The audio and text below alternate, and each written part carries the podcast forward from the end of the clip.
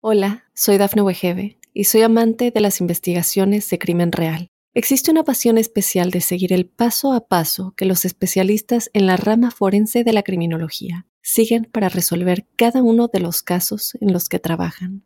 Si tú, como yo, eres una de las personas que encuentran fascinante escuchar este tipo de investigaciones, te invito a escuchar el podcast Trazos Criminales con la experta en perfilación criminal, Laura Quiñones Orquiza en tu plataforma de audio favorita.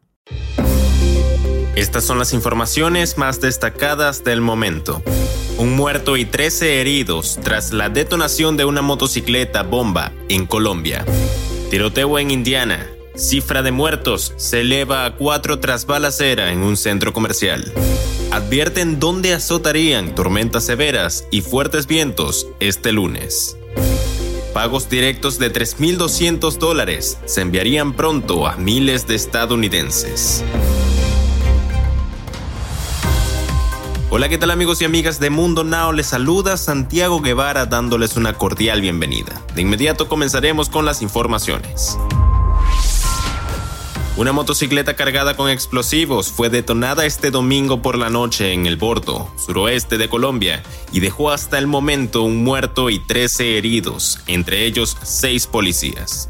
El secretario de Gobierno del Departamento del Cauca, Luis Ángulo, dijo a Canal Institucional que el dispositivo se activó cuando una patrulla de la policía circulaba por el lugar. Estados Unidos amanece con otra tragedia más vinculada a las armas.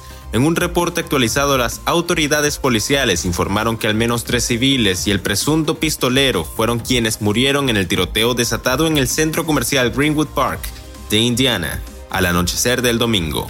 La policía detalló que recibió una llamada donde se alertó de unos disparos que ocurrieron dentro del área de comidas del centro comercial alrededor de las 6 de la tarde del domingo 17 de julio. Y para la noche, ya había una fuerte presencia policial de agentes del Departamento de Policía de Greenwood y del Departamento de Policía Metropolitana de Indianápolis, reseñó KTLA.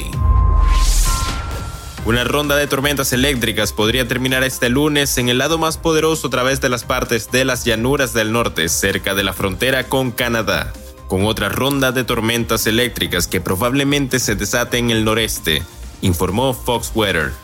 Un fuerte frente frío que empuja al este de las rocosas está trayendo la mayor amenaza de tiempo severo a lo largo del norte de Dakota del Norte y en el este de Montana, con un riesgo de clima severo que se extiende más al este en el norte de Minnesota, Wisconsin y la península superior de Michigan, especialmente al final del día, acotó el referido medio.